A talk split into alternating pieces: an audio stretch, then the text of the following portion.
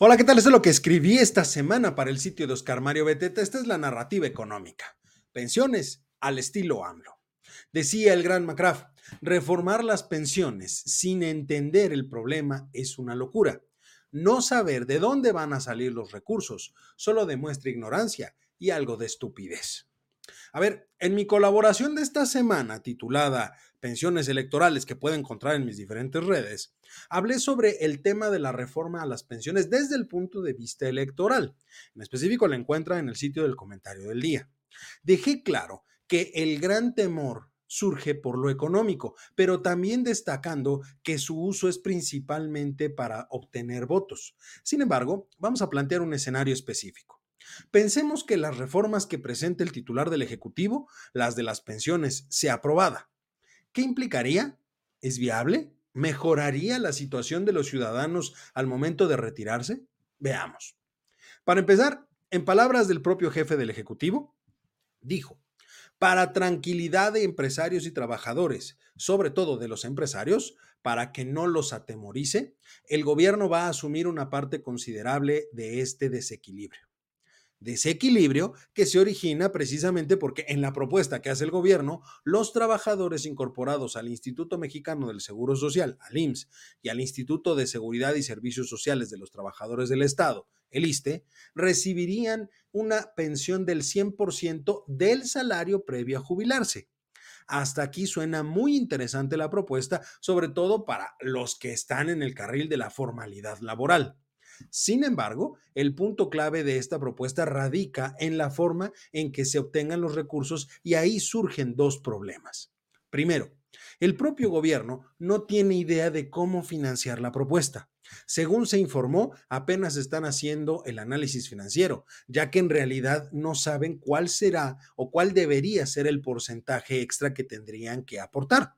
El motivo es muy sencillo. Se habla del último sueldo de cotización, lo que genera que el cálculo varíe de forma importante a lo largo del tiempo. Además, si consideramos que se está hablando de un modelo prácticamente igual al que se tenía antes de la reforma de 1997, las aportaciones del gobierno tendrían que ser de aproximadamente del 23 al 25% del sueldo de los trabajadores lo cual es completamente inviable en términos financieros, sobre todo si tenemos en cuenta que tan solo este año el 22% del total del presupuesto está dirigido al pago de las pensiones. Segundo, no queda claro cuál será el esquema bajo el cual se establezcan las pensiones de las empresas productivas del Estado como la CFE o Pemex. Estas eh, empresas, estas pensiones de, de estas empresas, dicho sea de paso, pues tienen un esquema totalmente diferente al del resto.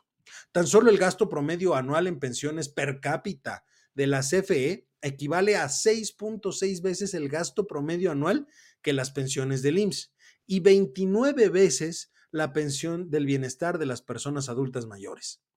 Sobre estas últimas, sobre estas pensiones para adultas, eh, para personas adultos mayores, tampoco queda claro si se modificarán las reglas de operación, ya que hoy en día una persona puede obtener, además de la pensión del IMSS y o del ISTE, porque pueden tener las dos, también pueden obtener la del bienestar.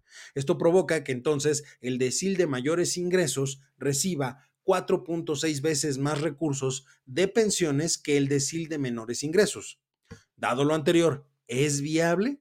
La respuesta es que no, con la información que contamos en este momento. Por supuesto, esta negativa podría cambiar conforme se dé a conocer la forma en que pretenden financiar el proyecto.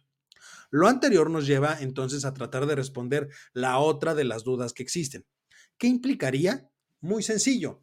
Si implementar esta reforma requiere aumentar el gasto, entonces la respuesta es muy clara. Hay tres posibilidades. Primero, aumentar la recaudación vía mayores o nuevos impuestos, algo que, de acuerdo con la 4T, es impensable hacer. Segundo, generar nueva deuda que sea utilizada para cubrir ese gasto, algo que, de acuerdo con el discurso de la 4T, no es aceptable, pero que en la realidad es uno de sus mecanismos preferidos. Si han endeudado más al país, que no lo engañen a usted que me está viendo y escuchando. Y la tercera opción es redistribuir el gasto, quitándole recursos a distintas áreas para destinarlas a cubrir ese nuevo gasto en pensiones. Esto nos lleva entonces a otra pregunta. mejoraría la situación de los ciudadanos al momento de retirarse?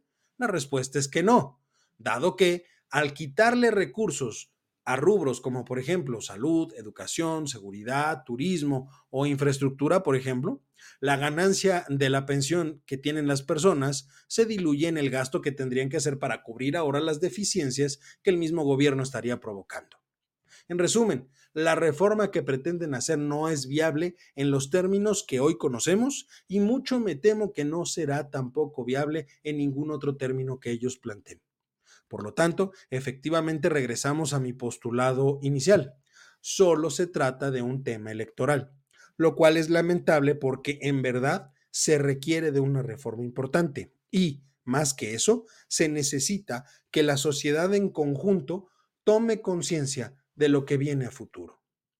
Lo invito a leer, escuchar o ver la columna que saldrá el día de mañana en El Economista. Ahí trataré este mismo tema, pero desde otra perspectiva. Mientras tanto, yo soy Eduardo López y esta fue la narrativa económica.